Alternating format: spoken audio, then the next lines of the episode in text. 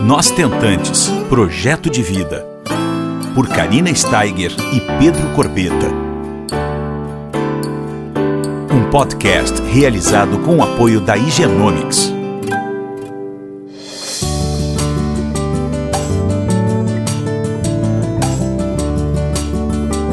Olá pessoal, tudo bom? Tudo jóia? Como é que vocês estão? Hoje nós estamos aqui no Ingenomix, em Recife, que há seis meses está com uma sede muito bacana no Empresarial Rio Mar. É uma sede nova, muito linda, com uma vista maravilhosa e eu tô com a Cristina Carvalho aqui, geneticista do Ingenomix. E o mais legal, gente, é que ela fala de um assunto muito, muito bacana, muito novo, que é o aconselhamento genético. Na verdade, não novo, né? Ele só é um, um assunto que era pouco conhecido. Até pouco tempo atrás, a gente sabia muito, muito pouco sobre esse, esse assunto. E hoje ele já está sendo mencionado, principalmente nos grupos de tentantes. E aqui a Cris vai nos esclarecer um pouco sobre esse assunto, vai nos acolher um pouco. E a gente queria saber, Cris, primeiramente, muito obrigada por estarmos juntas aqui nessa cidade tão ensolarada, né? Tão linda, né? Tão também linda. acho uma cidade linda. É um prazer para mim também estar aqui, Karina, contigo. E eu quero poder auxiliar e realmente acolher todas que vão poder ouvir a gente aqui. Maravilha. A Cristina é a primeira especialista que a gente está trazendo para o nosso podcast. Antes a gente estava fazendo com ex-tentantes, né? E hoje a Cris, eu prometi para vocês que a gente ia trazer especialistas. Então nós estamos com a nossa primeira convidada hoje. Cris, de que forma é feito o aconselhamento genético na Igenomics? Igenomics, lembrando para vocês ouvintes que é o nosso parceiro maravilhoso, que por essa parceria toda bem bacana, nós estamos passando essas informações para vocês, né? Qual é a visão da genética, Cris, dentro do lado reprodutivo? Perfeito, Karina. Então vamos lá. Gente, para vocês entenderem de uma forma bem tranquila, né? Eu vou começar falando um pouquinho o que é aconselhamento genético no geral, para vocês entenderem a base dessa, é, desse termo que todo mundo coloca. Então, o aconselhamento genético, no geral, na base, a palavra é aconselhar do ponto de vista genético. Então, eu vou buscar a história da família, eu vou buscar entender o que, que a gente tem, tanto do lado da mulher quanto do lado do homem. Já voltando aqui um pouquinho para a parte reprodutiva e o que a gente faz aqui na Genomics. Uhum. Eu vou buscar a história desse casal, eu vou tentar entender se tem algum fator dentro da família, da esposa, do marido, e o que a gente vai conseguir de uma forma bastante clara e com calma para eles, justamente colocando tudo de uma forma tranquila e clara. O mais importante é isso, porque todo mundo tem medo da genética, Uhum. mas eu busco colocar as coisas de uma forma bem clara e tranquila. Buscar quais são os caminhos que a gente tem, quais são as possibilidades dentro da genética para auxiliar esse casal, para dar para esse casal uma segurança, um chão para que eles consigam caminhar dentro dessa parte reprodutiva, melhorar os resultados deles e chegar no tão sonhado bebezinho na casa saudável. Uhum. Então, a grande visão da genética que para a reprodução é a gente conseguir entender o que está fazendo esse casal ter uma dificuldade. A gente tem várias formas de investigar isso.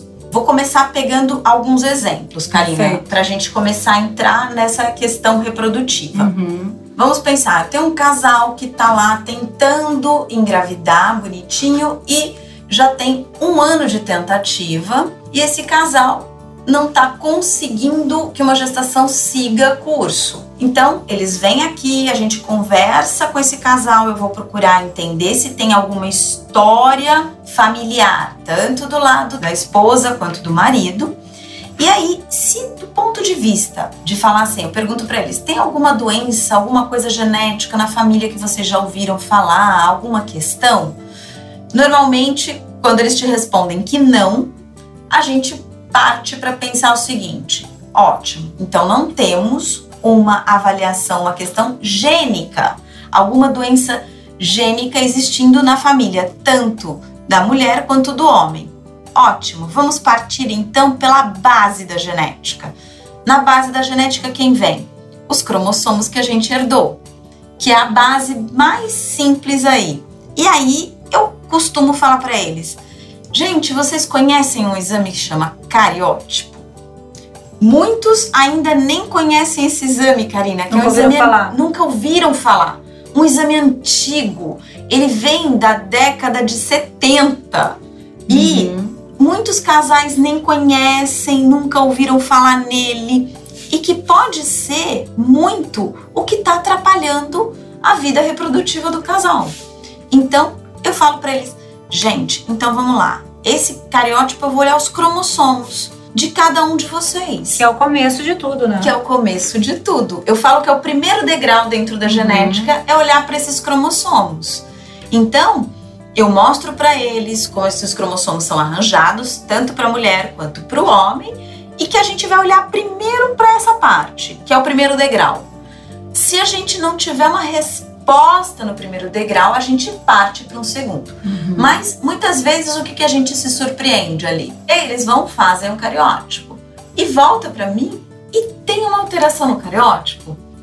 Pronto, achamos um ponto de partida. Claro, um diagnóstico, né? Exatamente, exatamente. Um diagnóstico e um ponto de partida para esse casal ter um norte, para poder caminhar agora com um pouco mais de segurança e conseguir chegar lá no seu bebê, tão uhum. sonhado. Perfeito. Então, um lado é esse, as alterações cromossômicas, e aí a gente fecha um degrauzinho e ó, bonitinho, diagnóstico, casal feliz, e agora vai seguir os passos a partir da alteração cromossômica que a gente tiver. Existem várias, tá, uhum. tá, Karina? Então, é importante a gente lembrar que algumas alterações cromossômicas são bem simples são fáceis de avaliar, outras não são tão simples, mas a gente tem avaliação para elas? É possível, a partir de uma alteração cromossômica assim, eu ter uma resposta real e chegar uh, a conseguir ter esse meu bebê? Sim, é possível. Essa é uma das grandes perguntas que as pessoas fazem para mim, que o casal faz para mim. Ah, mas com essa alteração que eu tenho aqui, eu vou conseguir ter realmente uma avaliação? Eu vou uhum. poder chegar num bebê, tal? Vai poder sim. Mas a gente vai ter um caminho a ser trilhado. É possível a gente fazer? É possível. Então a gente tem que lembrar, para cada alteração cromossômica, a gente vai ter um caminho diferenciado, ok? Tem possibilidades, mas é diferenciado. Bom, perfeito. Alteração cromossômica, a gente achou, temos um caminho e vamos seguir nele. Mas e se eu não tiver alteração cromossômica nenhuma? Para onde vamos agora? Vamos pensar então, talvez, numa possibilidade de alguma questão gênica. Uhum. E lembrando que eu estou avaliando sempre o casal aí nessa história e a história deles. Então, a gente não tem nenhuma história consistente, mas o casal está com uma dificuldade. E, por exemplo, pensando que este casal já tenta e não teve resposta alguma até o momento, a gente pensa assim: pode ser que tenha alguma coisa gênica impedindo também. Uhum. Então, a gente vai partir para tentar fazer uma avaliação gênica. Dentro da avaliação gênica, a gente sempre começa por uma base também, que seria um painel básico genético, tá? E deste painel, vamos ver o que a gente tem de resultado para poder aconselhar eles. Uhum. E lembrando, é um aconselhamento tudo que a gente chama de aconselhamento genético, a gente dá as opções ao casal. A gente nunca direciona. Sim, então, mostra um leque de possibilidades. Isso mesmo. Então a gente vai dar as possibilidades que a gente tem aí disponíveis dentro da genética hoje para esses casais e eles vão decidir o caminho que eles vão trilhar. Correto. Isso é muito importante, tá? Eles têm que ter essa noção de que sempre são eles quem decidem. Com certeza. Tá? Até porque cada casal sabe a melhor forma de achar a sua receitinha do seu bolo, né? Exatamente, é isso mesmo. A receita é única. E é muito individual, né, Cris? Exatamente. A receita é única, ela é individual. Por isso que a gente fala, quando a gente fala em genética, a gente fala em uma, um cuidado personalizado. Porque Total. cada um tem a sua é, a sua genética única, é personalizada. E pensando nessa questão dos casais, a gente tem um leque muito grande de possibilidades. Então a gente vai muito da história real de cada um deles. Quando a gente vem com uma história de um casal que eles têm perdas gestacionais, a paciente chega com um problema de três perdas. Por exemplo, ah, eu já estou com três tentativas numa gestação natural, eu tive três perdas é, e três perdas tardias. A gente tem uma diferença quando a gente fala em perda gestacional uhum. e precoce e perda gestacional tardia. As precoces, normalmente, elas seguem para o caminho cromossômico. Tem, a gente tem sempre a pista de uma alteração cromossômica para uma perda precoce. Uhum. Quando a perda é mais tardia, de 20 semanas de gestação para frente, ela configura muito mais com uma alteração gênica. E aí eu também já tenho uma pista para seguir e orientar esse casal e aconselhar eles. Certo? Uma próxima vez não acontecer Para numa né? próxima vez a gente não ter esta perda acontecendo mais. Então, vai muito de cada situação. Uma outra situação que a gente vê também muito com frequência: casais consanguíneos. Um casal de primos, uhum. né? E casal de primos a gente tem sempre que ter um cuidado a mais. Por quê? E todo mundo fala assim pra mim: ah, mas isso é besteira, isso tá no passado, isso é coisa de antigamente. Não, é? Não, muito pelo contrário, não tem nada de antigamente, Karina. Uhum. A gente pensa que é porque fica uma coisa lembrando de coisas de avós, mas não é. Casais consanguíneos têm um compartilhamento genético grande. Primos de primeiro grau um compartilhamento muito grande. Segundo grau diminui um pouquinho, terceiro, a gente vai diluindo essa informação. Então é uma coisa séria isso, né? É que sério. a gente muitas vezes não dá bola, mas é sério, Sim, né? Acaba sendo meio banalizado uhum. hoje em dia isso. Com certeza. Né? E as pessoas brincam. E não, é sério. É muito sério. E algumas doenças genéticas aparecem justamente em virtude do casamento consanguíneo. Então, é importante um casal consanguíneo fazer um aconselhamento genético, saber as opções que eles podem ter. e a ciência está aí para isso, né, Cris? Sem pra sombra de dúvida. Para termos um diagnóstico precoce, para ter uma prevenção de doenças hereditárias, para a gente fazer tratamentos adequados. A gente tem a nosso favor isso, né? Isso. Né? A ciência está aqui para ajudar, para somar. Então, a gente está aqui só para somar desse lado, para ajudar para o caminho ficar menos árduo que porque é você imagina, é tão exatamente. Árduo, né? É, porque eu penso justamente isso. É um caminho solitário, é árduo, e você imagina para uma paciente ter tido três perdas de um bebê, ela tá é a primeira, esgotada. ela tá esgotada. Ela teve, ela sofreu uma perda, aí ela se renovou desta uma perda, ela foi para uma segunda tentativa, ela perdeu novamente, ela levou mais tempo para se renovar, porque você Sabe, a gente sabe o quanto isto leva de tempo para uma mulher se refazer. Exige muita resiliência, né? Muita resiliência. Persistência. Exatamente.